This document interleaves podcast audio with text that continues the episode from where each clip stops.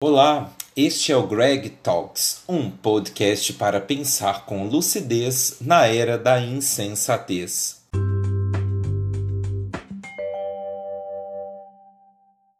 Eu sou Gregory Rial, sou formado em filosofia, tenho mestrado em ética, também sou professor de educação básica e este aqui é o meu espaço online para compartilhar com vocês algumas ideias, pesquisas, descobertas da área da filosofia e de outras áreas também que eu pesquiso e que eu me interesso. É, além disso, esse podcast é uma iniciativa pessoal é, para encontrar novas metodologias para que eu possa ajudar também a fazer chegar o conhecimento filosófico, bons conteúdos, compartilhar também com alguns alunos e amigos o que eu venho pesquisando e pensando. Muito bem, é bom deixar claro já de antemão que a minha pretensão aqui não é ser um blogueiro. Ah, nada de ficar famosinho, ter muitos likes. Realmente para contribuir com a formação para um pensamento mais lúcido no que eu tenho chamado de era da insensatez. Esse tempo onde todo mundo quer ser alguma coisa muito bonita por fora, mas sem critérios com que se coloca dentro. Então, muito bem, o tema de hoje tem a ver com o processo que me levou à criação deste podcast, uma espécie de superação pessoal, de definição de metas e objetivos, e o tema é vida travada e autossabotagem. Sabe quando você está num período de deserto criativo, nada que você quer criar você consegue colocar para fora você às vezes tem até boas ideias, mas não consegue se expressar direito. Ou então, quando você está numa espécie de onda ruim, de Mercúrio retrógrado, sei lá como dizem aí os especialistas em horóscopo, e tudo vai dando errado na sua vida. Ou você está com aquela sensação de que nada está bom, que a sua vida está travada, que você, sei lá, já está passando da hora de resolver, de dar um rumo nas coisas e nada do que você pensa vai para frente, nada que você faz vai para frente. Pois então, este período de incapacidade de prosseguir pode ter a ver com um sentimento de incapacidade que vem de um mecanismo pessoal nosso chamado de autossabotagem. Você já ouviu falar sobre autossabotagem? Pois então, autossabotagem é uma espécie de mecanismo de defesa que todos nós seres humanos temos e que nós ativamos quando estamos em uma situação que traz insegurança, que traz instabilidade. É como se a gente desse passos para trás por conta do medo que a gente tem de ir para frente.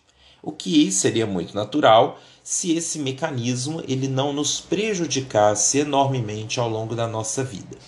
Então a gente cria obstáculos, empecilhos é, para fazer alguma coisa, para tomar uma decisão ou para falar alguma coisa importante para alguém, e a partir desses obstáculos e empecilhos a nossa vida começa a ficar travada, a ficar parada. Por exemplo, quando você tem que sair de um relacionamento, porque pausa.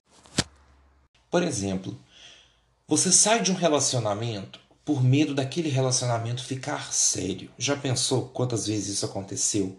Você está ficando com a pessoa, está gostando, mas aí vem aquela história do compromisso, que é meio que um processo natural das relações humanas. E por medo deste compromisso, você começa a criar uma série de problemas dentro da relação que talvez nem sejam problemas reais, para que aquela relação acabe, porque tem um medo daquilo ficar sério. Depois, um outro exemplo de autossabotagem é quando a gente procrastina. Procrastinação é deixar as coisas para a última hora, para o último minuto.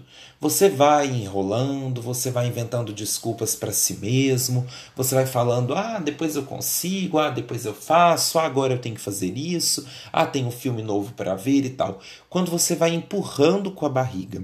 E aí, de tanto empurrar com a barriga, você acaba sendo prejudicado.